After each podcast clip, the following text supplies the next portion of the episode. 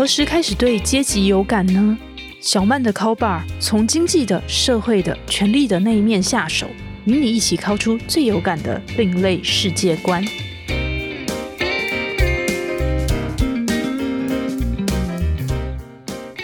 各位听众朋友，大家好，欢迎来到方格子电台小曼的 call bar，我是陶小曼，声音作家。过去在体制内时候跑过财经和政治线，现在也是一名独立记者。在这一集节目里面，我要与大家聊聊社会的现实层面，以及人们是如何去拜高踩低的。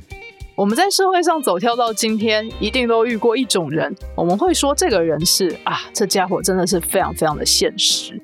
这些很现实的人们，他会对其他人采取差别待遇，而这个差别待遇，并不是因为你的个人的内在的本质，你是不是善良，还是有点小奸小恶，你跟他的秩序相不相同，他们不看这些。他们只看外在条件，这些外在条件大概就是：哎，你的家庭背景是不是有钱有势？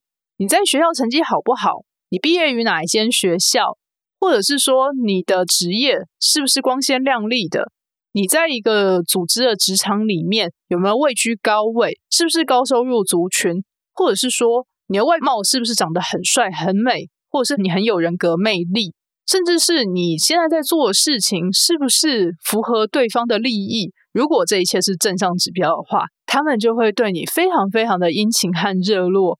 相反过来说，他们就会立刻对你退避三舍，避之唯恐不及，甚至是态度非常的冷淡和粗暴。在社会上走跳到今天，真的是很难不被这些势利眼的行为给刺到。不过，这些势利眼他们其实也提供我们一种比例尺。让我们知道说，哎，在茫茫人海之中，我们自己在社会价值观上到底是处于怎样一个位置？我要如何在这个位置中，无论是力争上游、安分守己，或是好好的与这个社会以及自身内心的状态进行各种的调和？讲到现实，我们也常常会说，现实是很残酷的。譬如说，我有没有钱去买那个很酷的新玩具？我的身份地位是不是能够让我买得起一栋独门独院的豪宅，或是搬进像是地堡这个充满名人的社区？还是说，我就去找一间老旧的公寓，在里面租间雅房，也无人闻问？甚至是我们可以换一种角度来讲，我遇到困难的时候，到底会不会有人对我伸出援手？还是说我其实根本就不会遇到怎样的困难，因为早就有想要讨好我或亲近我的人。自动自发去帮我移走那些疑难杂症，给我更多的机会来邀请我说：“哎，我们就一起去创造更大的利益和价值吧。”如果说哇，身边总是遇到这样的待遇的话，那真的会觉得说，嗯，可以自居是一个大人物了。不过世界上真的是不会天天让大家活在这样的正能量里面。所以说，这边我也想要跟大家分享一个算是让我挺刻骨铭心的故事。它发生在我在推广我的第二本书《我拿青春换明天》时，在跑各个采访的时候的场合，我所遇到的一个问题。说到《我拿青春换明天》这一本书，它有一个很长的副标题，叫做《八大行业的职场说明书：遇海求生的人物群像》。我自己真的是花了一番功夫才背起这二十七个字。可以顺利在各种场合中一口气把它讲出来，而大家听到这个副标题，大家也就可以顾名思义想说：哦，原来这本书的内容，它是一本关于台湾近代八大行业的访谈集，去访谈了各式各样的八大从业人员，请他们聊聊他们的职场以及生活。那在台湾，目前八大行业其实基本上还是处于一个不合法的状态，所以在不合法的情境下。这一群从业者，他们是如何去保护自己、捍卫他们的职场，以及他们有哪些的职业的潜规则？他们要如何去处理各种的疑难杂症？然后这一些故事，当然就收入在我拿青春换明天这一本书中。而在打书的期间，我当然也就很努力的去刷各式各样的存在感，去跑各种的节目以及访谈的场合。里面其实我就遇到了一个问题，像我至今都玩味再三。这问题是这么说的：对方说，小曼，你一个高学历的女生去采访八大行业，做八大行业的田野调查，你的先生都没有讲些什么吗？当时这个问话的情境，其实不太容许我去做更多脉络铺陈，所以我当时只能快问快答说：“啊，我选的男人，他当然支持我呀。”其实顺着这个问题的脉络，我是很想很想去讲更多的东西的。我们其实，在前面几集有在讨论说，哎，什么叫做好教育？什么叫做高学历？以及为什么人们要去占学历、占校系？所以我先撇开说，哎，我的学历应该在社会上是如何定位这件事情，先暂且不提。提出这个问题的人，他在我以及我的受访者之间画了一道分野。这个分野，它主要是画在我的学历上，而不是画在我的性别上。他可能预设说，会从事八大行业的从业者，多半的赚钱大宗是来自于异性恋的男性。所以他会预设多数的从业者都是女性。好，那身为一位他在他眼中是高学历的女性去访谈从事另外一个行业的女性们，那他觉得说，哎，这件事情要经过你的配偶同意，这件事情我就觉得非常纳闷了。哎，为什么要经过我的配偶同意呢？我要跟谁讲话？难道是先需要过问配偶的吗？这时候，我其实可以拿出我在记者这个职业上面有的另外一个面向，就是我过去采访的是政治线，而我跑政治线的场域是在台湾的立法院。当时立法院的院长是王金平，很多人听到我在跑立法院新闻的时候，就会问我说：“哎，那你有没有采访过王金平？有没有跟王院长讲过话呢？”啊，因为职责之所在，这个答案当然是有的。所以啊，大家听到说哦，原来我过去采访过王金平啊，然后大家都会眼睛一亮，说：“哎，是哦，你采访过王金平？那王金平是不是跟过去传闻的媒体上写的，或者是某某人说的那样子一样，还是不一样？他有没有给你大独家？或者是说，哎，你有没有办法跟他聊多久？你跟他的交情到底到什么样的程度？大家会产生非常非常多的悬念和各种的追问。”可是真的没有一个问题是跑来问我说：“哎，那你去跟王金平讲话，你先生同不同意呀？”从来没有这个句型或是这个问题出来，所以我就觉得说：“哎，非常的有趣。为什么我去采访八大行业的从业人员，就要经过我的先生的同意呢？”好，这时候其实这里也要展开一下，会去问出这样子问题的人，他的背景脉络大概是什么一回事？事实上，会去问这一类问题的这个人，他们的性别并不完全是男性，虽然以男性为大宗，但是男女皆有。他们通常是比较保守的，而且中年以上，在中老年的异性恋生理男性的样本中，他们其实还有一个很奇妙的特色，就是当我在跟他们说我过去做八大行业的田野调查和访谈的时候。他们就会立刻摆出一个架势，说：“哦，你说八大行业，我懂，我懂。我跟你说啊，我之前也常常去酒店啊。当然，他要强调说，我自己啊，并不是那么喜欢酒店这样的场合。但是，像我这样子身份地位的人，一定会有人邀请我去酒店里面应酬。所以呀，在酒店里面的这个跟那个，我都很熟，我都很了解。”话语中，他们其实会很担心，我会预设他们其实是不懂酒店或者是不懂八大行业的。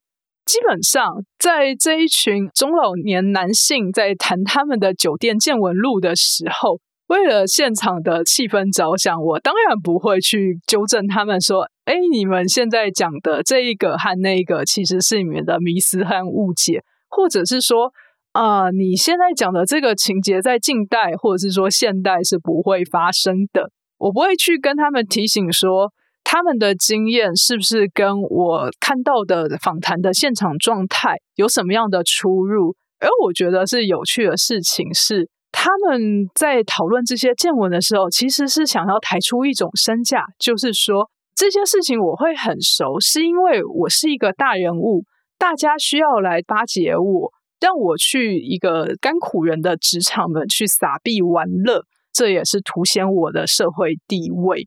所以我也发现说，在这一群跟我大话他们酒店经验的男性里面，他们其实心中会蛮根深蒂固的产生一个成见，就是他们觉得说性别是一种核心问题，一般人跟八大人交流聊天，可能就怪怪的。如果是生理女性，更是不适合，应该要以回避为上策。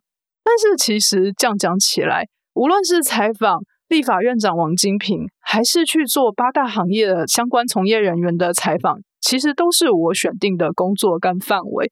照理来说，如果我是一个敬业的记者的话，我应该对这些工作的态度是一视同仁的。但为什么？大家会对于说，哎，光是我对话的对象不同，就给予我完全截然不同的反应呢？而且，甚至是说，在接触八大行业的受访者们，身为生理女性的我，其实是要经过伴侣的批准的。我觉得这其实反映出，在社会上，大家对于八大行业有很深的成见，以及一些恐惧的想象。那这些恐惧的想象，也不得不说是过去长久以来媒体或资讯环境造就而来。大家的危险想象就是说，在这个不合法但号称可以高风险有高收入的这个行业中，可以赚大钱。因此，他们有一个很超乎我们想象的吸引力，会把一个我们觉得平常我们接触到的人，变成另外一种截然不同的样貌。所以这个状态是对许多人来讲是非常可怕的，也因此这个污名化就是越滚动越久。大家因为不了解，讲的事情也就越荒诞跟离奇。那这些荒诞离奇，真的是可以对应到中老年异性恋男性在跟我炫耀酒店见闻录的时候，他们所陈述的花样和内容，就会让我想说啊。原来这个社会上对于八大职业的人们是有这么深的成见以及污名的，而这个问题的第一轮，我用说，哎，我的伴侣他当然支持我，那想不到还会有第二轮。接下来对方就问我说，哦，那你妈妈是怎么想的？有时候我也觉得很好玩，妈妈常常被视为台湾人的道德底线的一个守护者。在八大行业的职场中，我的受访者们，他们也常常被客人问说：“你妈知道你在做八大行业吗？你妈听到了之后，到底有没有对你说些什么？”那八大人他们有时候也不会认真去呛客人，他们就会对他开玩笑说：“哦，这样啊，那你今天来我们这边玩，有没有跟妈妈报备啊？”那客人这时候也会很识相的，就不要再提妈妈了。那我前面也说到。我去写了《我拿青春换明天》这本书，为了要宣传跟推广，我真的是卯足吃奶的力气去刷各种的存在感。所以呀，各路爸爸妈妈、兄弟姐妹、亲朋好友，我的公公婆婆，甚至隔壁邻居，我都唯恐没有轰炸他们几轮哦。因此，不止我妈知道，我婆婆也知道，所以我就跟对方说啊，不止我妈知道，连我婆婆都知道。他们都很那个卖力的帮我宣传，我真的很感谢他们帮我打入一温层。哇，这个时候发话者居然还可以再有第三波，第三波就是来问我说：“哎，那小曼，你的这个朋友同学有没有说些什么？”这时候我就真的是很感谢我的朋友和同学都是我的好同温层，我就告诉对方说：“啊，我的朋友们他们都非常的高兴。”因为他们觉得说，我做了这个访谈以及写了这本书之后，让大家震惊还有奇怪的知识都增加了。那这时候访谈者旁边的人也都笑开了。啊，访谈的人他也没有再继续问我说，还有谁谁同意或者是不同意？我觉得这里他点出了一个很有趣的亲疏远近的人际脉络。这人际脉络大概是这么一回事的。首先，他问我。我最亲近的人就是我的伴侣，对于我的工作有什么样的想法或者是建议？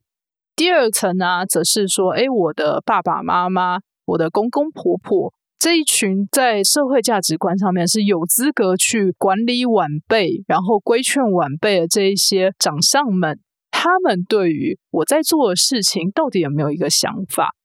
再来，他又问到说，好，那与你的同辈。像是你的朋友，或者是兄弟姐妹们，或者是说更多更多的人，他们对你在做的事情有怎样的看法？我觉得这一群看法这么多各式各样的声音，如果围拢上来，它真的就会形成一个很巨大的社会声量的网络，把你包围在其中，让你觉得说，哎，你应该依循这些意见的建议走。所以有时候拜高踩低，常常就在这个地方发生了，而且发生了让我们不知不觉。